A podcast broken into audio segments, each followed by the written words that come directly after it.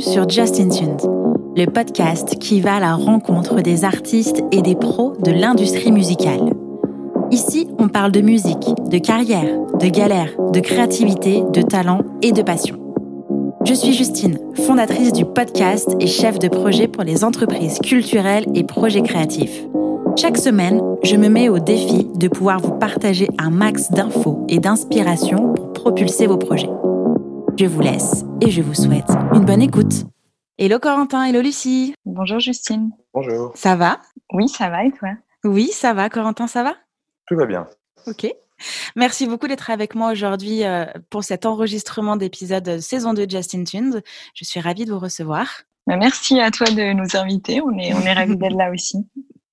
Alors, sans plus attendre, est-ce que vous pouvez vous présenter tous les deux, s'il vous plaît? Donc, euh, je m'appelle Lucie Tréguier. Je suis donc la présidente et cofondatrice avec Corentin du Barreau des Arts. Mhm. Euh, je suis juriste, euh, je travaille dans un cabinet d'avocats mhm. et euh, j'ai une formation euh, donc en, en, droit. J'ai fait mes études de droit à SAS tout le long avec à la fin un master de droit privé général puis un master de droit de la propriété intellectuelle. Et j'ai aussi une licence d'histoire de l'art. Euh, voilà, donc euh, ça c'est pour mon parcours euh, académique. ensuite, donc après avoir eu le, le, barreau de Paris, le CRFPA, je suis partie exercer en Australie.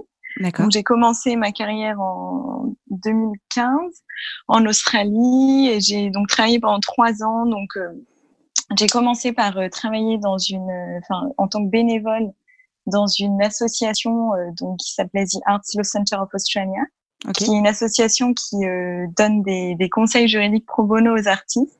Mhm. Et donc c'est un peu ce qui a fait tilt euh, évidemment euh, comme vous l'imaginez pour le barreau des arts. Et ensuite donc ça c'était pendant à peu près six mois et après j'ai travaillé dans un cabinet australien à Sydney et j'ai continué à m'investir dans ce dans cette association. Et en rentrant en France en 2018, euh, j'ai constaté qu'une telle association n'existait pas en France. Mhm. Donc, euh, je me suis beaucoup renseignée euh, pour savoir euh, les raisons pour lesquelles une association comme ça n'existait pas dans un pays où le droit d'auteur est très développé, où on est quand même assez reconnu, assez reconnu dans le monde entier, je pense, pour pour les droits d'auteur et pour au-delà l'exception culturelle française, etc. Donc, c'est vrai que c'est, il y avait un peu une incompréhension de ma part sur l'inexistence d'une telle association. Et donc, j'ai commencé à travailler un petit peu dans mon coin pendant euh, un an, donc en parallèle, j'étais aussi dans un, dans un, cabinet, euh, dans un cabinet français. Enfin, je travaillais dans un, dans un cabinet. D'accord. Et, euh, et voilà. Et du coup, j'ai commencé à rencontrer pas mal d'acteurs du milieu juridique et du milieu culturel, donc un peu de tous les, enfin, tous les domaines culturels, artistes, plasticiens, musique. Euh, cinéma, enfin tous tous mmh. les auteurs et artistes au sens large. Et euh, par ailleurs, cette même année, en 2018, euh, j'ai remporté euh, une bourse donc du Louvre-Lens qui, qui aide les, les projets culturels. Mais c'est vrai que je patinais un peu. Enfin, disons que j'avais du mal à savoir comment, que faire. J'avais plein d'idées, je savais ce que je voulais faire, mais voilà. Et euh, j'en ai, parlé à Corentin euh, un soir dans un dans un bar. on était en fait on était copains de master. On s'était rencontrés donc on a fait notre master de propriété intellectuelle ensemble en 2014 ouais entre 2014 et 2015. Okay.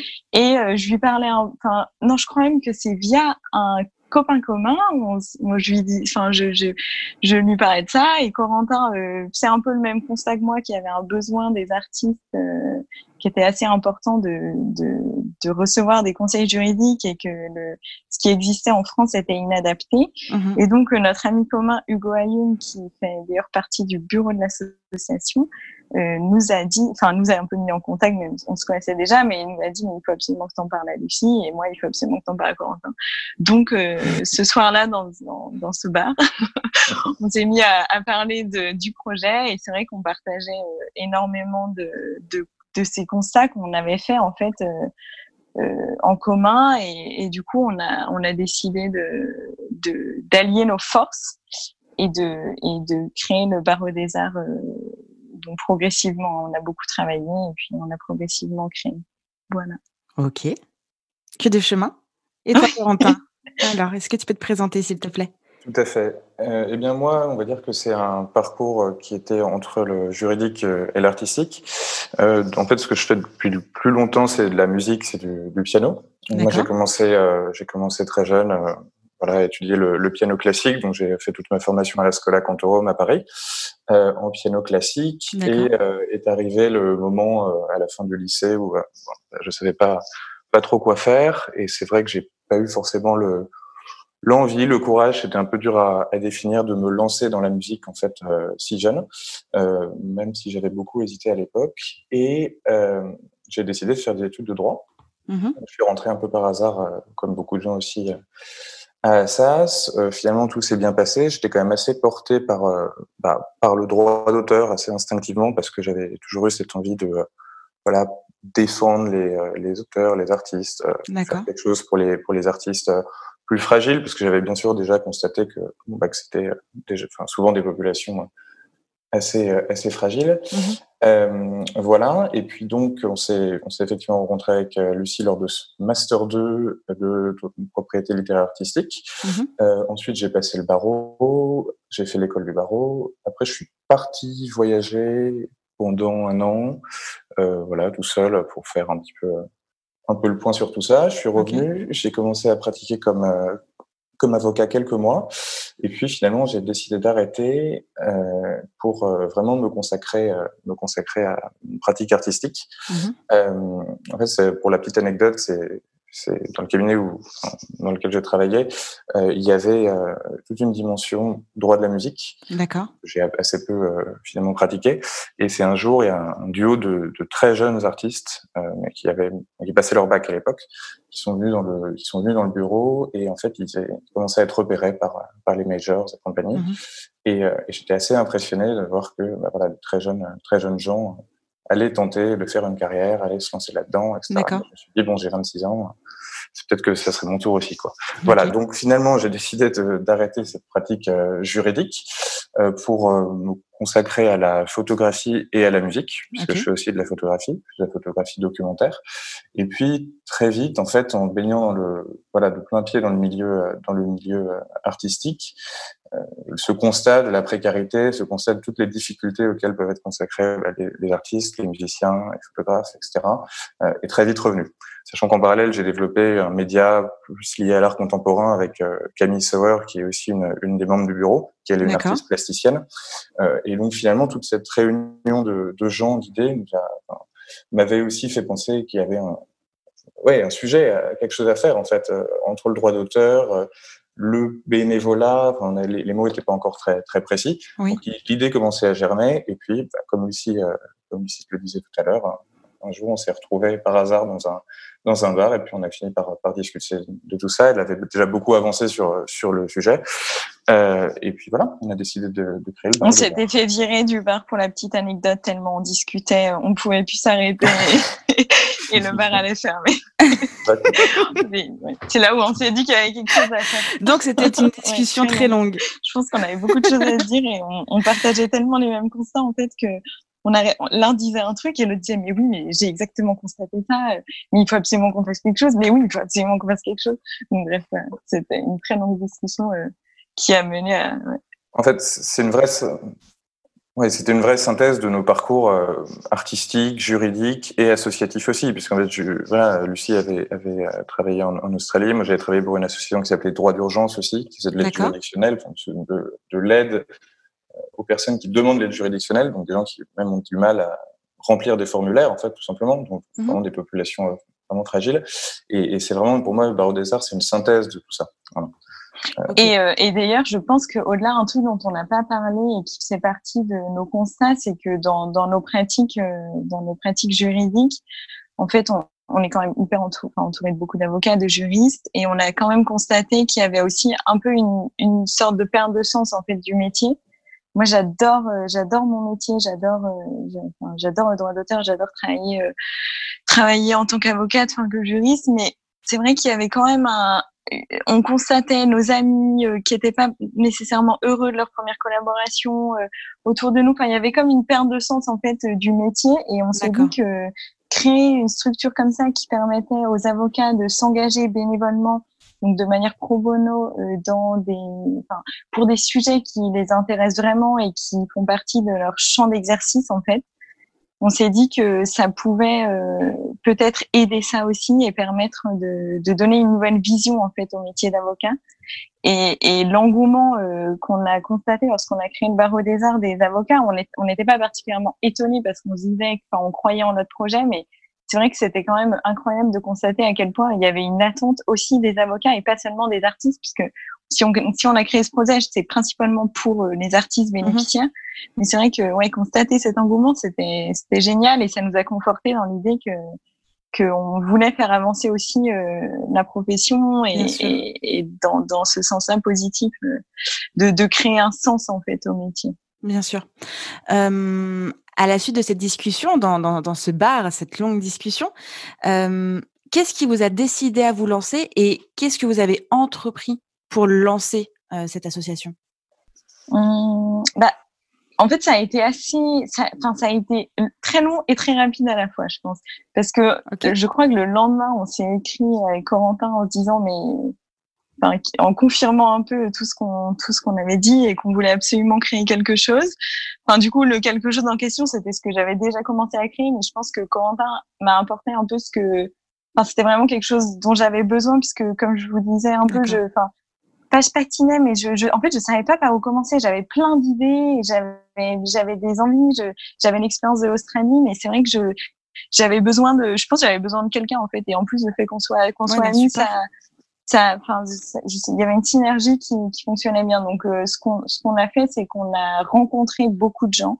J'avais déjà commencé à le faire, mais on a, on a vraiment, euh, on a rencontré, j'en sais rien, peut-être une vingtaine de personnes euh, de, mhm. de on, écrivait en fait euh, au lance-pierre à des des acteurs euh, de, de ces différents milieux juridiques et artistiques et on leur expliquait notre projet mhm. et parfois on se prenait des portes et parfois euh, parfois on avait des, des portes qui s'ouvraient et on pouvait discuter avec des gens et je pense que ce qui nous a poussé à enfin ce qui nous a conforté dans l'idée de créer une barreau des arts c'est que les, toutes, enfin, toutes les personnes qu'on rencontrait, donc dès qu'on se prenait pas une porte, on les rencontrait. Dès que la porte était ouverte, on entrait. Et, euh, et toutes ces mhm. personnes-là, en fait, étaient hyper positives, que ce soit dans le milieu culturel ou dans le milieu juridique. Tout le monde nous disait, mais c'est génial comme idée. Mais tout le monde nous disait un peu, mais pourquoi ça n'existe pas déjà, en fait? Et c'est vrai que, enfin, nous aussi, on se disait ça tous les jours. Je pense, pourquoi est-ce que ça mhm. n'existe pas Et je pense que c'est ça qui nous a poussé. Et au-delà de ça, il y avait évidemment la passion qu'on a tous les deux et et que donc les deux autres membres du bureau, Hugo et Camille, euh, ont aussi pour euh, pour ces sujets-là euh, notre volonté de, de changer un peu des choses, de voilà comme je vous disais, de promouvoir un peu ce ce côté bénévole, enfin de donner du sens au métier et bah, principalement du coup d'aider les artistes les artistes précaires et de leur permettre un accès aux droits qui, qui est plus positif que, que ce qui existe actuellement. Alors, avant de répondre à la question de pourquoi ça n'existait pas avant, euh, est-ce qu'on peut faire un petit point sur quelles sont les missions du Barreau des Arts et comment est constituée votre équipe? La mission du Barreau des Arts, c'est d'apporter euh, des conseils juridiques euh, gratuits mhm. en matière de droit d'auteur ou de droit voisin au droit d'auteur à des auteurs, artistes, interprètes qualifiés de précaires. Voilà. Donc, tout ça, euh, tout ça mérite d'être un peu, d'être un peu détaillé. Mhm. Euh, déjà sur la notion de, de précarité, parce que finalement c'est quand même quelque chose qui est un peu, un peu flou comme terminologie. Euh, nous, on s'est appuyé sur un montant en fait qui, qui est celui de, de l'aide juridictionnelle, donc, qui est une aide qui est apportée par l'État à des justiciables qui n'ont pas les moyens d'avoir accès au droit. Et en fait, c'est quelque chose qui est qui fait l'objet d'un barème. Voilà. Donc il y a un barème précis en fonction du nombre de personnes à charge dans un foyer, des revenus mensuels, etc. Donc les personnes qui rentrent euh, dans ce barème peuvent bénéficier de nos services, euh, de nos services, de conseils gratuits. Voilà. Par exemple, pour une personne euh, sans, enfin, pour, pour, un artiste qui n'aurait personne à charge dans son foyer, ça serait pour gagner moins de 1021 euros par mois. D'accord. Voilà. Donc on a décidé de s'appuyer là-dessus parce que c'était quelque chose qui a été bah, qui est défini, euh, qui est pas discrétionnaire de, de notre côté. Donc c'était mhm. important pour nous. Il y a un simulateur sur notre site internet. D'accord. Donc, euh, donc notre mission, c'est ça. C'est vraiment que des avocats, gratuitement et anonymement, ça se fait par téléphone, euh, donnent des conseils euh, gratuits en matière de droit d'auteur et de, et de droit voile. Donc ça, c'est l'émission. Okay. Après, il y a comment ça marche. si c'est ta question ou si tu veux qu'on en parle maintenant. On continue, vas-y. Ouais. Alors, c'est assez simple. On a, on a mis en place une, une plateforme, en fait, un site internet. Mmh. L'artiste vient sur le site et là, il va remplir un formulaire. Donc, sur le formulaire qui est composé d'une quinzaine de, de, questions, il va se décrire, il va se présenter, il va décrire son, son problème, son problème juridique avec ses mots. Il va déclarer sur l'honneur qu'il qu'il peut bénéficier des, voilà, des services qu'on propose. Et ensuite, euh, ce formulaire nous est envoyé. Nous, on va vérifier donc euh, c'est admissible, etc. Et ensuite, on va envoyer ça à un étudiant euh, spécialisé en propriété intellectuelle. Donc en France, il y a une vingtaine de Master 2 spécialisés en propriété intellectuelle dans, dans tout le pays. Mm -hmm. c'est plus vraiment sur un réseau d'étudiants qu'on est en train de créer euh, en accord avec les directeurs de master. Donc cet étudiant va faire un, tout un travail préparatoire de recherche, euh, il va analyser le problème juridique, il va appeler l'artiste, l'auteur, pour euh, voilà avoir plus de détails, pour vraiment préciser le, le problème, sans jamais lui donner de conseils directement. L'étudiant n'a pas le droit de donner de conseils. Voilà. Ensuite, il va faire une synthèse, il va réunir les pièces, il va nous renvoyer tout ça. Et nous, on va transmettre cet ensemble au barreau de Paris, en fait, au barreau de Paris Solidarité, qui est la branche euh, pro bono Solidarité du barreau de Paris. Mmh. C'est eux qui vont ensuite contacter un avocat qui est sur une liste d'avocats bénévoles pour le barreau des arts, euh, et ensuite transmettre à cet avocat le dossier. Euh, lui va analyser et euh, faire éventuellement des recherches complémentaires euh, sur le dossier, puis il va appeler l'artiste, l'auteur, et il va lui donner des conseils, un conseil juridique portant sur son problème de manière anonyme euh, et gratuite. Ok. Il se passe combien de temps entre la première prise de contact et, euh, et, et, et l'avocat ensuite qui contacte l'artiste? Normalement, une dizaine de jours. Okay. L'idée, c'est de répondre de manière rapide. On demande aussi euh, sur le formulaire à ce que euh, si l'artiste a un besoin urgent, il le précise. Et là, bah, voilà, tout le monde essaye de s'adapter on est sur quelque chose de bénévole de tous les côtés. Donc en mmh. fait, euh, voilà, c'est les gens qui font ça euh, le font vraiment avec une, extrême bonne volonté, mais euh, ça prend du temps en fait de traiter un dossier, bien un sûr. juridique qui peut être complexe. Donc voilà, il faut que ça soit bien fait. Donc, le plus vite est le mieux, mais ouais, c'est ça. L'étudiant a trois jours pour donc réaliser les tâches que Corentin mentionnait. Et mmh. ensuite, l'avocat a dix jours. Donc, c'est un tout petit peu plus que, que 10 jours, mais c'est à peu près ça oui, après, on est conscient des, des, réalités du métier et je pense que les artistes, en tout cas pour le moment, tous les artistes bénéficiaires euh, euh, qui, qui, ont pu participer au, au, au, service du barreau des arts, euh, on, on, a eu des retours très positifs et je pense qu'ils comprennent aussi euh, que parfois ça dépasse un petit peu, que mm -hmm. voilà. Je pense qu'on est dans une logique un peu positive pour tout le monde et en tout cas pour le moment, on a eu, on a, ouais, les artistes sont ravis donc euh, on est content. Heureusement. C'est sûr. Euh, J'ai une autre question. Alors, pour le coup, vous avez le droit de, de, de prendre le temps de répondre, mais euh, c'est surtout pour toi, Lucie, puisque euh, tu dénonces notamment sur la page Instagram du Barreau des Arts de la fracture entre le caractère particulièrement protecteur du droit français et donc les difficultés d'accessibilité à ce droit par les auteurs-interprètes. C'était ce que tu disais même au début. Selon toi, pourquoi existe-t-il une telle fracture? Et comment est-ce que c'est possible d'y remédier? Euh, pourquoi il existe une telle fracture d'accès au droit? Je pense que je pense que c'est c'est que c'est des milieux qui sont très différents et pour le coup, enfin, je reviens à mes à mes, mon parcours euh, académique. Mm -hmm. Et c'est vrai que moi, j'étais à la fois en histoire de l'art et en droit. Et, euh, et j'ai pu constater rien qu'entre donc ces deux facultés qui sont quand même à une rue d'écart parce que j'étais à la Sorbonne en histoire de l'art et à Assas en droit, mais rien que au niveau académique, le, les différences entre les étudiants en histoire de l'art et les étudiants en droit sont juste mais, mais hallucinantes. Donc, si même les étudiants, enfin, s'il y a une fracture, je pense qu'elle elle démarre avant même, euh, oui. avant même que la profession démarre, en fait, dès, dès l'université. Mm -hmm. Donc ça, c'était assez, euh, c'était assez révélateur. Et au-delà, euh, les écoles d'art, hein, c'est encore euh, c'est encore un autre, euh, enfin un, encore un autre monde. Mais bref, ça c'est juste pour euh, pour dire que ça, ça, ça, remonte à encore avant le oui. le début de l'exercice. Mais je pense que aujourd'hui le milieu, je je sais pas si c'est, enfin c'est difficile de répondre à cette question parce que -hmm. euh, le, le, en fait, les, les, milieux artistiques et juridiques sont très différents pour plein de raisons qu'on qu'on connaît tous. Euh, je pense qu'il y a un peu une méfiance euh, des artistes, et ça, on a pu le constater euh, dès qu'on parle à des artistes. Et c'est vrai que quand on dit qu'on est qu'on est avocat, il y a un peu une ouais une méfiance, c'est ça, un peu une ah ok. Ah, t'es mhm. avocat. Hum. Et c'est c'est pas c'est pas un métier très cool en fait. Enfin, ça n'a pas une image ça, ça, ça, ça, ne porte pas une image très positive, je pense, qui est dommage puisque c'est un métier c'est un métier incroyable. Bah oui. Mais euh, pourquoi je, je, sais pas, c'est difficile d'expliquer. Je pense qu'il faudrait faire une petite analyse historique. Euh. J'en sais rien, mais c'est vrai que le, droit d'auteur, en tout cas, a été quand même créé pour euh, les artistes.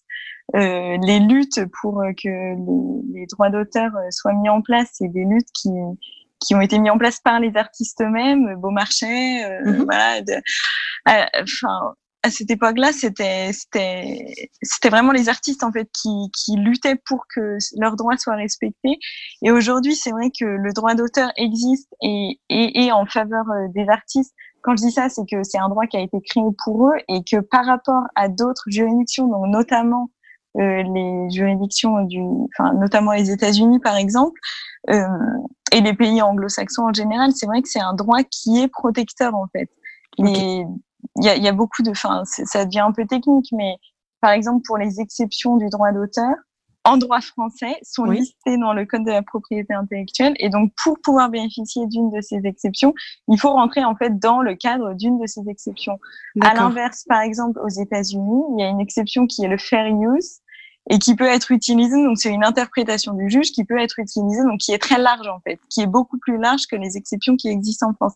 Et il y a un nombre, enfin il y a un nombre important d'exemples qu'on pourrait prendre comme ça, mais c'est vrai que le droit d'auteur a été créé pour les artistes et ce qu'on critique, enfin ce qu'on critique, c'est même pas une critique en fait, c'est plus un constat. Mm-hmm. Euh, que malgré ce droit qui est protecteur et qui est mis en place par les artistes, enfin pour les artistes, pardon, euh, il y a un accès qui n'est pas suffisant en fait. Et c'est la raison pour laquelle euh, on a décidé de, de créer le barreau des arts, c'est de faciliter cet accès au droit pour euh, les artistes. Donc nous, en l'occurrence, c'est les artistes précaires, mais en règle générale pour les artistes. Bien sûr. Euh, je sais pas si j'ai répondu à la question. Si, si, absolument. Sur la fracture, c'est vrai que ça me fait penser. Euh, moi, j'étais en, littéraire, euh, option théâtre, et il y avait déjà même à ce moment-là une fracture avec les personnes qui étaient en SES e ou en S et qui avaient déjà pour vocation de passer en école d'ingé, euh, de droit, etc. Euh, déjà dans la cour de récré ou même dans le planning ou quoi que ce soit, il y avait déjà des différences, des fractures à ce moment-là. Donc effectivement, ça ça remonte, ça remonte à loin. Mais exactement. Euh, hein. Je me souviens très bien au lycée, euh, au lycée, j'ai fait enfin, mon lycée en province, donc je sais pas si c'est pareil à Paris, mais les bons élèves devaient aller en S. Et mhm. du coup, je me souviens, alors même que j'adorais la littérature, que j'avais des très bonnes notes en littérature, alors que j'aimais pas du tout les maths et tout, comme j'étais bonne élève entre guillemets, on m'a dit mais il faut aller en S parce Bien que sûr. justement, voilà, les, le, le bac L, c'est pour euh, Enfin, c'est débile hein, comme fonctionnement. mais du coup, je suis allée en S. Mais c'est ça. Donc, j'avais rien à faire là. Il y a un imaginaire, à mon avis, euh, peut-être plus pour les jeunes artistes, mais qui est de considérer que l'art, ça va être uniquement la création, uniquement mm-hmm. la création pour la création. Bon, je pense que quand on, a, quand on est jeune, effectivement, on ne prend pas en compte tous ces problèmes. Et en plus, si euh, on n'est pas formé à ça dès le plus jeune âge, puisque dans les écoles d'art, il n'y a, pas, il y a pas toujours euh, une formation juridique qui est suffisante. Mm-hmm. Par contre, de ce qu'on observe aujourd'hui, et je pense que ça va être de plus en plus le cas, et je ne dis pas que c'est une bonne chose, mais c'est quand même le cas, aujourd'hui l'artiste ou l'auteur, il ben, doit de plus en plus maîtriser beaucoup d'éléments euh, qui sont externes à juste sa pratique ou sa technique euh, artistique. C'est-à-dire qu'un auteur aujourd'hui, quand il débute, ben, il doit savoir faire une comptabilité, il doit savoir choisir son statut, et il doit avoir des connaissances minimum en droit d'auteur s'il veut pas se faire avoir par une partie adverse, etc. Bien sûr. Ça, c'est quelque chose qu'on réalise pas quand on est jeune et qu'on commence. Et je pense que les, les écoles d'art devraient vraiment insister plus là-dessus. J'ai fait une école de photo et une école de musique. J'ai pu constater quand même la faiblesse de l'enseignement juridique dans mhm. ces, dans ces structures-là. Euh, je ne sais pas comment ça se passe euh, dans, dans, les autres pays, mais à mon avis, il ne faut pas dissocier aussi la pratique et l'environnement, euh, voilà, l'écosystème dans lequel on dans lequel on est. ça, ça passe dans la formation dès le plus jeune. Donc cette fracture, elle peut remonter effectivement au, au début, mais, euh, mais ensuite, il va falloir que, que voilà, tout, le monde comprenne que malheureusement, c'est des choses qu'il faut maîtriser. C'est intéressant aussi pour les artistes de comprendre quels sont leurs droits et qu'est-ce qu'ils peuvent faire avec. Bah, c'est intéressant et c'est nécessaire pour justement ne pas se faire, euh, enfin ne, pas être dans des situations où ils ont où il y a un déséquilibre à leur désavantage en fait. Bien sûr. Plus il y a une connaissance pour les artistes et c'est ce qu'on veut leur apporter avec le barreau des arts, plus ils seront dans une situation où ils pourront négocier euh, mhm. les contrats même tout seuls en fait, enfin tout seul. C'est mieux d'être accompagné euh, d'un avocat, mais c'est vrai que dès, dès, lors que les artistes ont des connaissances euh, qui peuvent mettre, enfin qui peuvent comprendre et qui ils cernent bien les, les, les, difficultés et les avantages possibles dans, avec le contrat qu'ils vont mettre en place, ça, mhm ça change tout, je pense. C'est nécessaire en fait. Absolument. C'est aussi très complexe nos droits, et donc on ne peut pas demander à des gens comme ça d'être spécialistes. Nous, ça nous a pris des années, et ça prendra des années pour être encore plus euh, plus spécialiste. Mais en tout cas, des, un socle de connaissances minimum, et ensuite les experts viennent aider, et en l'occurrence bénévolement pour les artistes précaires ou les gens qui ont voilà qui ont, qui ont pas les, les notions. Euh, mais il faut il faut un équilibre entre tout ça. Et du coup, qu'est-il nécessaire de savoir Vraiment, quel est le socle de base? En fait, je pense que je pense qu'il y a des il y a des notions de droit d'auteur qui sont qui sont communes à tous les artistes, euh, mmh. quels qu'ils soient, euh, musiciens ou artistes plasticiens ou peu importe. Et euh, ouais, alors on peut peut-être donner, on peut donner quelques quelques petits conseils comme ça. Mmh. je, je pense déjà ce qu'il faut que les artistes sachent, c'est que chaque situation est spécifique. Donc, euh, effectivement, c'est important de, de comprendre euh, les bases du droit d'auteur, mais c'est difficile de. Enfin, c'est difficile. En fait, chaque situation doit être traitée euh, spécifiquement. Et c'est les raisons. Enfin, c'est la raison pour laquelle on a on a des, des avocats. Donc, on a une trentaine d'avocats, non, une quarantaine maintenant d'avocats dans le barreau des arts qui donnent ces conseils spécifiquement, en fait, qui vont regarder la situation de l'artiste et qui vont, grâce à, aux informations que l'artiste a données, aux recherches effectuées par l'étudiant, qui vont pouvoir donner un conseil euh, juridique adapté à la situation. Mhm. Mais on peut, au-delà de ça, donner de, des conseils. Je pense que un des, un des, une des notions les plus importantes que chaque artiste doit comprendre, c'est que leur œuvre est protégée dès la création. Mhm. Donc en fait, dès lors que donc vous, c'est, je pense que les, les, personnes qui nous écoutent sont peut-être plutôt des musiciens, euh, les, les œuvres qu'ils créent sont euh, protégeables dès lors qu'elles sont créées, donc dès lors qu'elles sont éditées, puisque le, les idées sont de libre parcours, donc euh, les, les, les, enfin, les compositeurs euh, ne peuvent pas euh, ne peuvent pas avoir d'œuvre sur juste leur idée, l'idée de leur musique, mais dès lors qu'elles sont éditées, donc que ce soit sur une partition, un peu importe. Musique. Oui, voilà, peu mhm. importe. Euh, voilà, dès lors que la musique est éditée, euh, il y a euh, un droit qui n'est bon. Ensuite, il y a des, il y a des conditions évidemment. Il faut que l'œuvre soit originale. Mhm. Donc ça, c'est un concept qui est très spécifique, qui est utilisé en matière de droit d'auteur.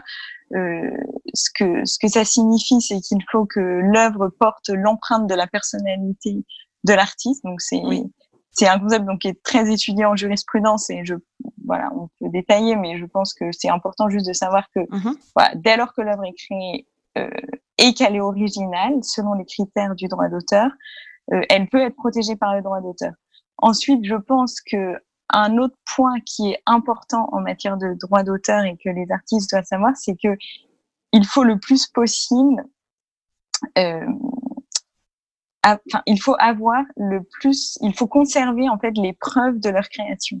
Mmh euh, et ça, ça peut se faire de plein de manières différentes, mais c'est important que les que les auteurs le comprennent. Euh, donc ça peut être par exemple, enfin il y a plein de systèmes, hein, mais ça peut être juste de s'envoyer leur musique à eux-mêmes. Oui. Donc euh, ils se l'envoient euh, par la poste, ils le ils mettent euh, leur, euh, leur musique sur une clé USB ou sur peu importe leur partition et ils se l'envoient à leur propre adresse, ils n'ouvrent pas le, ils n'ouvrent pas la lettre. Donc voilà, c'est des preuves au minimum comme ça. Après, il y a des enveloppes solo qui sont possibles avec euh, l'INPI. Euh, il y a aussi des dépôts, des, ça, peut être des dépôts numériques, ça mhm. peut être euh, l'utilisation de la blockchain qui est très très utilisée en ce moment. Euh, oui, il n'y a pas que voilà, Mmh il n'y a pas que la SACEM, voilà. Et ensuite, évidemment, s'ils sont membres de la SACEM, il y a des dépôts qui sont possibles, mais c'est vrai que pour être membre de la SACEM, ça exige déjà d'avoir euh, composé, des, enfin, composé une œuvre, euh, d'avoir débuté une exploitation, etc. Où il y a des dépôts qui sont possibles chez des officiers ministériels. Enfin, il y a, il y a énormément de possibilités en fait pour euh, mmh pour conserver les preuves. Et ça, c'est quelque chose qui est très important, notamment dans une logique de, de contrefaçon. pour euh, dans le cas où il y aurait un, un, des axes de contrefaçon, c'est très très important de prouver que l'œuvre a été créée à X moment. Donc euh, tous ces tous ces ces mécanismes peuvent être utiles pour conserver la preuve. Oui. Et en fait, ça, ça, ça veut pas dire que l'œuvre ne sera protégeable que si euh, elle est voilà que si elle est déposée à la SSM ou si elle est déposée chez un officier, si elle est enregistrée dans la blockchain, enfin ancrée dans la blockchain, non pas du tout mais ça permettrait de prouver la date à laquelle l'œuvre a été créée. Oui. Ouais, et ensuite, si, si, jamais il y a des questions d'éventuelles contrefaçons qui sont reprochées, etc., là, il y a une comparaison, les ressemblances entre les œuvres, et on va comparer euh, mhm. l'harmonie, euh, la mélodie, le rythme, etc., pour, pour les œuvres de musique. Euh, ensuite, bah, je dirais aussi, pour beaucoup de, de musiciens, c'est faire attention au contrat c'est-à-dire déjà euh, dans les relations avec l'éditeur ou avec, lors d'un contrat d'enregistrement, etc. Mhm. Essayer de relire, d'être attentif, même si c'est très complexe et c'est de plus en plus complexe et lourd, hein, euh, mais voir de faire relire par un tiers, essayer de ne pas signer un contrat sans en avoir euh, maîtrisé les enjeux. Et ça, c'est vraiment une difficulté parce que il y a un rapport de force qui est assez déséquilibré parce que beaucoup de, musiciens bah, sont, peuvent être heureux de signer un premier contrat ou même un futur, et, euh, et parfois c'est pas à leur avantage. Donc ça c'est quelque chose d'assez fondamental. Oui, bien sûr. Et j'aimerais aussi rajouter euh, à la nécessité de, comprendre ou en tout cas d'avoir des, bases en tout cas euh, sur ces droits, droits d'auteur et, et, avoir des bases sur la compréhension des contrats. Bien souvent, lorsqu'un artiste qui est en train de se développer, qui est émergent et qui vient tout de suite avec un avocat, ça peut faire peur la partie d'en face parce qu'on se dit ah mais celui-là euh, il va être plus compliqué à gérer. Alors c'est clairement faux. Il faut vraiment mmh. déjà comprendre les choses et faire appel à quelqu'un d'extérieur, euh, quitte à le faire en off ou j'en sais rien. Mais mmh voilà, il, il faut pas penser que parce qu'on pose des questions ou parce qu'on est accompagné qu'on va être le chieur de service et que tout va être compliqué. Bien au contraire. C'est là où l'idée de la fracture ressort. En fait, c'est l'idée que quand on est accompagné par un avocat. Mhm. Euh, du coup, c'est un petit peu comme euh, comme tu dis, Justine, c'est un petit peu euh, négatif. Oh là là, c'est le tueur de service. Mhm. Mais alors que alors que pas du tout. Et c'est là où on veut essayer de réconcilier ces deux mondes. C'est qu'en fait, les, les, avocats peuvent être là pour justement assister les artistes pour éviter les situations déséquilibrées en fait. C'est quand même un comble en plus de la part de, des parties adverses, sachant que elles sont quand même très souvent elles-mêmes conseillées par des avocats. Mhm.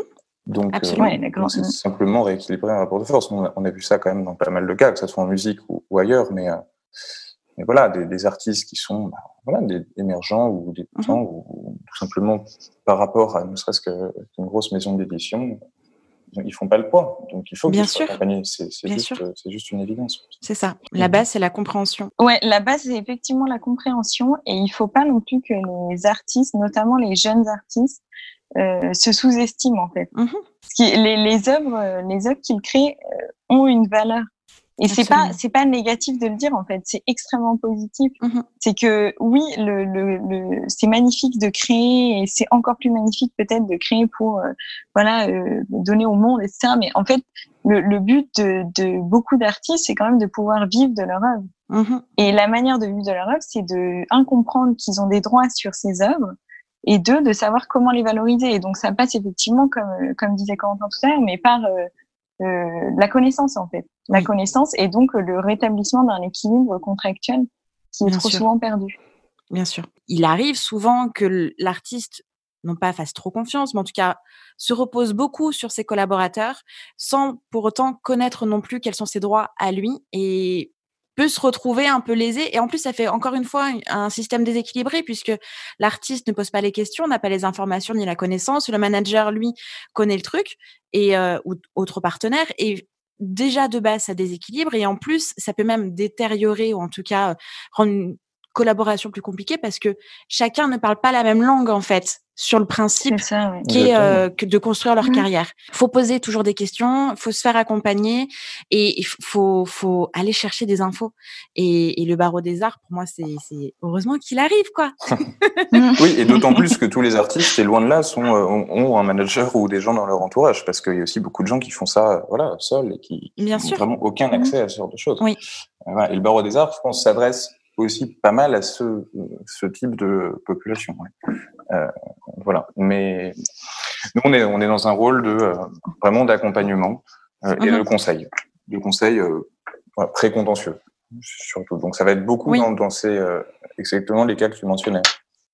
Ok. Petites choses qui mm. peuvent simplement rééquilibrer un rapport de force dès l'entrée et, mm. et, faire qu'un contrat va pas se négocier de la même manière. Bien sûr. Alors, on retourne un petit peu dans le temps euh, sur notre conversation, mais pourquoi euh, il a fallu autant de temps pour qu'une organisation comme ça naisse? Hum, Je pense que c'est lié à plusieurs choses. Euh, je pense qu'il y a encore des raisons qu'on n'a pas encore élucidées. Ok. mais une des raisons, je pense, c'est que le, le pro bono est beaucoup moins développé en France. Mhm. que dans d'autres pays. Donc le pro bono, euh, c'est un terme, je crois qu'on utilise que en fait dans le milieu juridique, mais c'est pour dire voilà le bénévolat, donc le fait de donner des conseils euh, de, de, manière euh, bénévole, donc de manière gratuite, des avocats. Mhm c'est vrai qu'en donc moi j'ai comme je vous disais j'ai exercé en Australie. Euh, quand j'ai commencé dans mon cabinet australien à Sydney mon mon partner donc mon boss quoi mm-hmm. une des premières questions qu'il m'a posées c'est euh, alors même que j'étais encore en train de passer l'entretien pour euh, enfin le troisième entretien pour euh, entrer dans le cabinet et mon associé donc m'a dit et toi dans dans quoi est-ce que tu voudrais t'investir? Comme euh, voilà comme de, manière pro bono quoi. Et j'ai trouvé ça incroyable en fait. Je me suis dit mais c'est dingue que même les, jeunes les jeunes avocats comme ça on leur demande dans quoi tu veux t'investir et que ça fasse partie même du processus de recrutement. Okay. en France euh, c'est pas du tout ça Enfin, dans les cabinets, il euh, y, a, y, a, y, a, pas mal d'avocats hein, qui font des, des qui, qui, font des activités pro bono, enfin qui ont des activités pro bono, mais en fait ils le font, euh, voilà, c'est sur leur temps et c'est euh, limite, voilà, c'est un petit peu même caché en fait. Et même pour les avocats, les cabinets, euh, de rares cabinets le mettent sur leur site internet et, et un peu en sont fiers. Et souvent d'ailleurs, c'est des cabinets qui sont des cabinets anglo-saxons. Mhm. Euh, ou des gros cabinets français et qui ont du coup toute une politique un peu comme les RSE des, des entreprises, toute une politique pro bono. Mais euh, en fait, et on en avait beaucoup parlé avec euh, avec euh, des, des, avocats et, des, et, et avec l'ordre aussi lors de nos discussions pour le partenariat qu'on a qu'on a créé avec le Barreau de Paris Solidarité. Et c'est vrai que c'est vrai qu'il y a une vision très française en fait du pro bono qui est un peu euh, qui qu'il faut pas montrer en fait qui est quelque chose qui ne fait pas partie de la de la communication en fait d'un avocat. Et pour nous euh, en fait c'est très important enfin c'est très important pour les avocats euh, puisque on voit que justement il y a une demande très importante des avocats mais mhm. au-delà en fait c'est très important euh, pour euh, pour la société enfin pour les artistes bénéficiaires de nos services et au-delà ça ça crée des liens ça crée du sens ça crée des ponts entre les différents les différents milieux donc donc voilà pour nous c'est très important mais je pense que ça c'est une des raisons pour lesquelles une telle, une telle association n'existait pas. Mhm. Ensuite, euh, je pense qu'une autre raison, c'est aussi que le métier d'avocat est un métier qui est très prenant. D'accord. Euh, que on a des horaires qui, voilà, c'est, enfin, on, travaille beaucoup. Et c'est vrai que c'est, c'est parfois difficile de trouver du temps. Et nous, euh, c'est pour ça aussi qu'on est beaucoup dans, enfin, qu'on est beaucoup, qu'on est quatre euh, membres, enfin, d'ailleurs, maintenant cinq membres actifs dans le bureau de l'association. D'accord. Parce que du coup, bah, quand on a des dossiers qui, enfin, moi dans mon cabinet quand j'ai des dossiers qui sont euh, qui me demandent beaucoup de temps je je peux pas en fait euh, travailler autant que je voudrais euh, mmh sur l'association. Et du coup on tourne en fait on enfin on tourne on, a chacun nos rôles mais on, peut, on, se délègue des tâches voilà on, on, a un roulement qui qui est possible. Mais je pense qu'une autre des raisons c'est que voilà le, le métier d'avocat est très prenant. Et c'est pour ça aussi qu'on a mis en place un réseau qui est déjà d'une quarantaine d'avocats puisque on est bien conscient des réalités du métier en fait et on est conscient que les que les avocats, ils ont en fait leur dossier. Ils ont aussi des obligations financières, ils ont euh, un cabinet à faire tourner, euh, voilà, ils ont des clients, ils ont euh, des urgences qui parfois sont pas des urgences, mais qui, enfin, en tout cas, il y a, il y a, y a, des obligations en fait qui sont tout à fait légitimes et, et on comprend, on, on, comprend ça. Et c'est pour ça qu'il y a une quarantaine d'avocats, puisque du coup, ça permet de faire en sorte que que les dossiers soient répartis entre eux. Oui. Mais donc, je pense qu'une des raisons, voilà, c'est ça, c'est que les, les les avocats n'ont pas, n'ont, enfin, n'ont pas toujours de temps, mais après nous, on a trouvé le temps parce qu'on est passionné et que euh, et que on, enfin, c'est quelque chose qui nous porte et que quand on est quand on est motivé, bah, on travaille le soir et le week-end et, et voilà. Mhm. Et que euh, je pense que c'est aussi important de le préciser, c'est une association qui repose pas que sur des avocats. Pour moi, c'est aussi un équilibre. Il y a dans le bureau de l'association des artistes, des gens qui sont aussi euh, dans, dans, le milieu artistique, bah, est plasticienne. C'est vrai que maintenant, moi, je suis, je suis photographe. Mm et je, c'est aussi cet équilibre-là. Euh, alors, comme dit Lucie, effectivement, chacun organise euh, son travail sur son temps personnel. De toute façon, c'est purement bénévole de notre côté. Voilà. C'est juste pour préciser qu'on a volontairement choisi aussi d'avoir un équilibre entre juristes et artistes pour cerner au mieux les attentes euh, du milieu artistique. D'accord. Euh, une, une, et ce qui me permet de faire une transition sur une, une, des raisons, à mon avis, aussi pour laquelle une association comme ça n'existait pas, c'est qu'en France, la culture et la situation des artistes précaires, je pense que ça intéresse pas, pas tant de gens que ça. Hein. Oui. Euh, là, effectivement, il y a un grand plan de soutien euh, lancé par le ministère de la Culture, un milliard cinq, je crois. Voilà. C'est la situation sanitaire qui, qui, fait ça, mais c'est pas, ça ne nourrit pas les débats habituellement. La situation mmh. des artistes. Oui. Actuellement, oui, on entend parler du régime d'intermittence de temps en temps et compagnie, mais c'est pas la priorité. Donc, à mon avis, c'est aussi mmh. une, de, une de ces raisons. Bien sûr. Mais je pense qu'il y en a plein d'autres. Ouais. Et que non, non, j'ai rien de, enfin rien de plus à dire, mais je pense que c'est vraiment obscur en fait, parce que nous on oui. croit tellement en notre projet et on y a tout. Enfin, ça fait deux ans qu'on y croit tellement et que et qu'on le porte euh, matin, midi et soir que on, en fait on comprenait pas. Enfin, franchement, c'était mais pourquoi ça n'existe pas? Alors mm -hmm. qu'aux États-Unis, en Australie, dans tellement de pays, c'est ça existe et c'est et, et, on voit, enfin on a vu les impacts positifs que ça a sur pour les artistes, pour la société. Et, mm -hmm. Du coup, je pense qu'il y a plein d'autres raisons parce que je peux pas croire en fait que les raisons qu'on a juste évoquées à l'instant ce soit les seules, ce soit les seules raisons puisque en fait justement pourquoi nous on a réussi alors que on n'a même pas 30 ans et que voilà on, enfin on a tous des métiers à côté pourquoi on a réussi enfin réussi pourquoi on est pourquoi on est aussi motivé si, et pourquoi on fait à en sorte que votre structure bien sûr. Oui voilà de ouais. Donc euh, voilà. On reviendra vers vous pour en parler peut-être oui. dans, dans 30 ans on sera là avec notre tasse de thé à ressasser voilà. le passé. Mais justement, est-ce que vous avez rencontré des difficultés pour le créer, le barreau des arts? Oui. Oui. oui. Allons-y. Euh, ouais, ouais. On a rencontré des difficultés. Disons que ce qui, ce qui permet de, aussi de compléter une des premières questions que tu as posées. Euh, après avoir eu l'idée, il y a eu une grande phase de structuration et de consultation en fait, puisque voilà, comme des, un projet comme ça, ça se structure, donc ça s'organise. Déjà recruter des gens qui vont travailler, déterminer les rôles, mm -hmm. essayer de voilà, de toutes les choses un peu pratiques pour créer quelque chose. Et ensuite de consultation.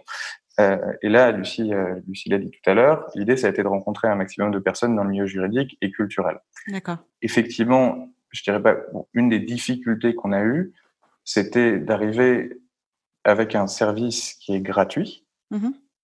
et ne pas faire peur, on va dire, aux avocats qui, eux, exercent de manière, bah, enfin, ils sont rémunérés pour ce qu'ils font, Bien donc sûr. pas essayer de les mettre en situation de concurrence, mmh. euh, nous mettre en situation de concurrence avec eux. C'est absolument pas l'objet de cette association. Donc ça, c'est quelque chose, je pense qu'il a fallu qu'on intègre et qu'on vraiment réfléchisse à comment on va matérialiser notre, notre structure. Mmh.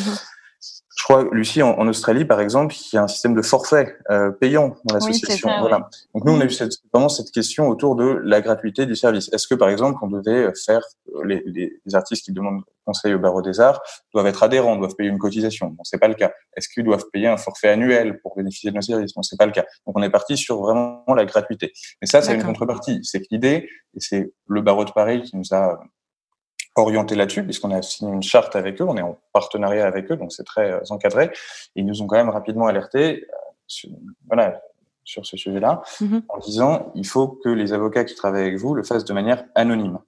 Il ne faut pas qu'on puisse croire que les avocats qui travaillent avec vous veuillent derrière récupérer des clients. Donc c'est voilà, d'où cette question de l'anonymat, ce qui peut parfois peut-être un petit peu perturber l'artiste parce que c'est vrai qu'il a un interlocuteur anonyme, il n'est pas forcément habitué. Mais donc c'est l'idée. Si on veut mener à bien ce projet et que ça soit gratuit et fait de cette manière-là, l'anonymat est, un vrai critère. Ça, c'était un sujet qui a pris un petit un petit moment parce que la, mhm. la profession euh, d'avocat est, très euh, encadrée, il y a une vraie déontologie qui, qui, doit être respectée. Euh, ça, ça a été un sujet. Et au contraire, est-ce que, euh, est-ce que vous avez été appuyé? Si oui, par quel partenaire? Donc, en dehors du, barreau de Paris, est-ce qu'il y a eu d'autres euh, acteurs, partenaires qui vous ont euh, aidé à monter le barreau des arts? On a été conseillés par. ouais, on a été conseillés. Mais on n'a pas vraiment été. Enfin, oui, on a, on a rencontré beaucoup d'avocats et de juristes et de, de, de personnalités du milieu culturel euh, mais c'est vrai qu'on a un peu fait les choses comme on les entendait, sauf à respecter la déontologie. Euh, donc ça, c'est ce que ce qu'expliquait Corentin. Et si ça a pris du temps, c'est vrai que c'est certainement euh, pour être sûr que tous nos, enfin que tous les critères déontologiques étaient respectés. Mmh euh, puisque ça, c'était primordial pour nous de, de, respecter ça. Ensuite, euh, on a, ouais, on a été très conseillés, mais je pense que ce qui nous, ce qui nous a porté le plus, c'est certainement lorsqu'on a fait notre phase de test. En fait, on a fait une avant avant de lancer les, les services de l'association, mm-hmm. on a fait une phase de test avec. Euh, en fait, c'était nos amis, hein. enfin c'était nos réseaux de d'avocats, nos réseaux d'étudiants et euh, nos réseaux d'artistes. Et donc, on a mis en place, euh, donc sans sans lancer officiellement, mais on a mis en place cette phase de test Mhm. Et les retours qu'on a eu de, à la fois des étudiants qui nous disaient mais c'est génial, c'est hyper pratique, euh, être en contact avec les avec les bénéficiaires, donc qui seraient comme les clients dans un cabinet, euh, ça n'arrive jamais, alors que là on peut le faire, on est Enfin, ils étaient vraiment ravis. Euh, de mhm. la même manière, les avocats nous disaient, mais comme je te disais tout à l'heure, mais ils nous disaient, mais euh, c'est génial, enfin c'est génial, ça donne un sens, euh, un sens au métier d'avocat. Il y a un retour au, au, caractère très social du métier, ça mhm. donne du sens. Et surtout, les artistes nous disaient, mais c'est incroyable d'être écouté, c'est dingue que, enfin, gratuitement comme ça, que qu'un avocat, qu'un étudiant d'abord puis un avocat prenne le temps de regarder mon dossier, de tout étudier et surtout de me donner un conseil qui est très spécifique et, un conseil d'expert puisque les avocats qui et étudiants qui font partie de notre réseau, c'est des avocats excellents. Euh, enfin, on les choisit. Euh, c'est des étudiants pareils qui qui ont tous une formation en propriété intellectuelle. Enfin, voilà. Et en fait, je pense que ce qui nous a apporté, c'est ça, c'est ces différents retours des trois parties prenantes du, du des services qu'on propose et, et, je pense que ouais, c'est ça qui nous a le plus aidé en fait à, et, nous a boosté en fait à, Bien sûr. continuer. Bien sûr, je comprends tout à fait. Et justement, c'est ce que j'allais dire, c'est que votre projet, il est vraiment, euh, euh, comment dire, il y a vraiment du sens, mais comme tu dis, sur toutes les parties, c'est qu'à la fois les artistes euh, sont, sont accompagnés, sont écoutés et donc conseillés, les étudiants apprennent, transmettent, il y a du cas concret, c'est enfin c'est et puis les avocats qui eux se sentent du coup un peu plus impliqués quelque part à un endroit où il n'y a pas forcément d'enjeux financiers et d'enjeux de carrière en tant que tel. je trouve que le projet il, est il est il est génial parce que parce que chacun à un endroit, il trouve son compte et, et en ressort en tout cas plus heureux, quoi, aidé et, avec quelque chose de concret. Donc je trouve que c'est vraiment vraiment très chouette. C'est l'idée, c'est vraiment cet équilibre, comme tu dis, entre les artistes, les avocats et les étudiants. Est-ce que vous pouvez me, me donner un cas concret d'une intervention du barreau des arts? J'ai un cas qui n'est euh, pas forcément un cas de musique, mais qui peut s'en rapprocher euh, de, de, photographie. En fait, c'est quelque chose que je voulais aussi évoquer tout à l'heure euh, quand tu demandais un peu les conseils généraux qu'on pourrait donner. Ça porte sur le droit moral, en fait, et notamment le droit d'avoir euh, un crédit ou que le nom de l'auteur soit mentionné. Mhm. Euh, et en fait, c'est quelque chose qui peut aussi s'appliquer bien sûr aux musiciens, notamment quand une musique va être publiée. mais là, c'est typiquement une jeune photographe qui voilà, travaille pour un magazine et euh, travaille pendant longtemps pour un magazine et n'est jamais crédité sur des plusieurs photos euh, qui sont ensuite publiées dans, dans le magazine. Voilà, elle sait pas quoi faire et elle sait pas à qui s'adresser. Elle n'a pas de soutien et donc elle a besoin de conseils juridiques euh, mm-hmm. pour rééquilibrer ce rapport de force entre entre les parties. Euh, pour des voilà, donc ça, le, droit moral, le droit à la paternité de l'œuvre en l'occurrence, quelque chose que les musiciens doivent aussi ne pas oublier. Oui quand une musique est diffusée, normalement elle doit être diffusée avec leur autorisation, hein.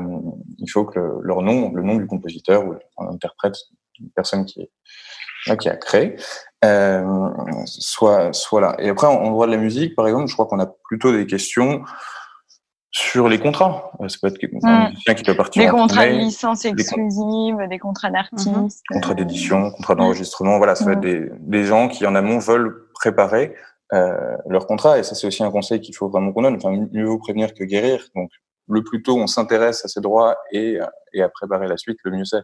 Bien sûr. Donc, ça peut être très, très varié. Hein. Ça peut être des questions générales sur euh, la protection d'une œuvre, mmh. euh, la protection d'un je sais pas, du titre d'une chanson ou, d'une œuvre euh, en plastique, euh, des, des, questions générales sur le contrat, ça peut être des questions de contrefaçon, ou tout ce qui peut euh, voilà, être lié au droit d'auteur, au droit D'accord. C'est vrai que c'est très varié et euh, alors nous, on n'est pas au courant de tous les tous les cas qu'on reçoit puisque justement c'est des cas qui sont traités par euh, par euh, les avocats du réseau. Mais c'est vrai que c'est très varié puisque, comme euh, comme on vous le disait tout au début, comme on te disait, mmh. tout au début, du, du podcast, en fait, c'est euh, ouvert à tous les artistes, quels qu'ils soient. Enfin, qu'ils qu'ils donc en l'occurrence par exemple pour le droit de la musique, ça serait ouvert à la fois aux auteurs, donc qui écrivent euh, qui écrivent les paroles aux compositeurs qui composent la musique. Donc ces mhm. deux entités là c'est ceux qui sont titulaires euh, des droits d'auteur. Mais au-delà euh, c'est aussi ça, ça, ça s'adresse aussi aux musiciens voilà aux interprètes. Donc là dans ce cas c'est le droit voisin qui s'applique. Donc c'est mhm. vrai que ça c'est seulement pour le droit de la musique. Ensuite c'est voilà les artistes les, les plasticiens les, les sculpteurs. Enfin absolument tout, enfin tout, absolument tout, non, mais absolument tous les auteurs au sens du code de la propriété intellectuelle, mhm. donc qui regroupe cet ensemble de, de, créateurs en fait, qui créent des œuvres originales. Oui. Donc, euh, dès lors que leur pratique est variée, leurs questions sont variées en fait. Bien sûr. Quels sont les conseils que vous pouvez donner aux artistes et aux professionnels qui, qui nous écoutent dans leur pratique et dans le développement de leur projet? Je dirais vraiment de se servir du droit euh, comme un outil qui va les aider. Voilà, donc toujours se renseigner en amont, ne pas hésiter à se faire conseiller, ne pas hésiter à revendiquer les droits euh, quand ils en ont. Mhm. Ça, ça va leur, aider, voilà, dans, les aider dans la, dans la négociation. ne pas oublier que le droit d'auteur est là pour les protéger, c'est un, un, droit protecteur, et il faut qu'ils n'hésitent pas à s'en servir. Après, nous, on est là pour, dans des cas spécifiques, aider, conseiller aussi, accompagner. Mais en tout cas, voilà, le droit est censé être un outil qui est, qui est là pour eux. Mhm. Ok. Lucie, est-ce que tu as quelque chose à rajouter? Oui, non, je suis d'accord avec euh, les réflexions de, de, Corentin. Je pense aussi dans les négociations contractuelles, savoir ce qu'ils me, ce qu'ils me veulent du contrat, en fait, savoir ce qu'ils, ce qu'ils nous attendent du contrat, pour être sûr d'être dans une position de pouvoir, euh, pour être sûr qu'ils puissent euh, négocier euh, d'égal à égal, en fait. D'accord. Puisque dès lors qu'ils ont en tête euh, exactement ce qu'ils, ce qu'ils veulent, je pense que ça permet quand même euh, d'être un peu plus fort. Mhm. Euh, et au-delà du coup de, du conseil que qu'on peut leur apporter euh, au barreau des arts ou euh, qui, qui, peuvent obtenir d'un avocat. Et ensuite, je pense, comme je disais tout à l'heure aussi, mais de conserver la preuve de leur création, c'est très important. Oui. et oui, et utiliser utiliser le droit d'auteur et, et, ne pas hésiter à faire appel aux, aux avocats et aux et en particulier au barreau d'art qui puisqu'on est là pour euh, pour les aider pour les épauler et pour être sûr qu'ils ne qu'ils ne soient libres en fait libres pour euh, pour se concentrer sur leur création donc, bien euh, sûr moi je, je pense que les, les artistes d'un point de vue général ont vraiment intérêt à se à se regrouper ont intérêt à s'entraider, à échanger sur les pratiques, à échanger mm-hmm. sur les bons conseils qu'ils ont pu avoir, les expériences qu'ils ont eues dans le matière, en matière juridique comme dans, dans plein d'autres choses. Et euh, on a bien vu que la culture aujourd'hui est en souffrance. C'est de plus en plus difficile de vivre comme artiste, comme auteur. Je pense que ça va passer par une action vraiment collective, voilà, un soutien collectif. Le barreau des arts, c'est un outil. Il y en a beaucoup d'autres. Il y a beaucoup de choses qui sont faites pour pour aider les pour aider les artistes, pour les soutenir. Voilà, donc euh, c'est quelque chose qu'on peut observer dans tous les milieux, mais vraiment il faut que les gens arrivent à travailler ensemble, à collaborer et à pas s'opposer. Il ne faut pas qu'ils rentrent dans une logique, à mon avis, concurrentielle, même s'il y a un moment un marché qui est là, mais c'est vraiment en s'entraidant qu'il y aura une, que les choses positives vont arriver. Oui, bien sûr. Et, dans ce sens-là, il y a la gamme, qui est un groupement d'intérêt donc géré par et pour les artistes. Alors, je me souviens plus des noms des. Eh ben, c'est Suzanne Combo qui qui, est une, une femme voilà qu'on a rencontrée et qui qui effectivement fait énormément pour les artistes dans le conseil des artistes. Donc c'est voilà, c'est la, gamme, c'est un, c'est un des, acteurs très importants qu'on a rencontré. Et et donc, euh, ne pas hésiter à se rapprocher d'organismes comme celui-ci, par exemple, pour ne plus être seul dans son projet et pouvoir, euh, bah, du coup, s'entraider les uns avec les autres, en tout cas, poser ses questions et, et, et s'appuyer, quoi. C'est, c'est, on peut pas, pas dire mieux, je pense. Mais c'est vraiment très, très important. Et c'est aussi tout l'objectif du podcast. C'est euh, en allant à la rencontre euh, des pros et des artistes qui sont déjà dans euh, l'écosystème, qui ont déjà mmh. eu des projets, des échecs et d'autres rencontres, bah, pouvoir un peu lever le rideau sur tout ça. Chaque métier a un fonctionnement. Chaque personne a vécu telle ou telle aventure. Et donc à chaque moment en fait il y a des bons conseils et, des choses à apprendre des autres. Et en tout cas se rendre compte que bah voilà éditeur c'est un métier avec tel objectif et puis manager et puis producteur etc etc et que dans chacun de ces métiers il y a une action dans le projet musical de l'artiste et donc un contrat qui va le lier avec avec ce partenaire là donc voilà c'est vraiment mettre tout ça un peu en avant et, et que l'artiste ne se sente plus seul et démuni euh, quand il est en train de créer sa musique, quand il est en train de, de, de penser à son look. Il n'y a pas que ça, il y a aussi l'extérieur et, et, ça peut faire peur. Et donc le but du jeu, voilà, c'est de, de rendre ça accessible euh, avec euh, des conseils simples et efficaces. Tout à fait, on partage, on partage ton constat. Merci à vous deux pour votre temps. Pour les auditeurs, sachez que on, on, enregistre un samedi matin, donc euh, c'est encore plus. Merci, merci. c'était un super moment. Merci à toi. Merci vraiment à tous les deux, c'était génial. Puis à bientôt. Merci Justine, à bientôt. Merci. Salut. J'espère que cet épisode vous a plu. N'hésitez pas à partager le podcast à une personne qui souhaite se lancer dans l'industrie musicale. Si vous aimez le podcast et son contenu et que vous souhaitez me soutenir, rien de plus simple. Il suffit de commenter, de mettre des pouces en l'air, de me donner des étoiles sur Apple Podcast, de suivre les réseaux sociaux du podcast et de vous y abonner sur Facebook, Instagram et Twitter au nom de Justin Tuned. Si vous avez des questions, si vous avez des idées pour les prochains épisodes, n'hésitez à me laisser votre message en commentaire ou alors directement sur l'adresse mail hello@justintunes.com. Merci d'avoir pris le temps de m'écouter et à très vite pour le prochain épisode du podcast Justin Tunes.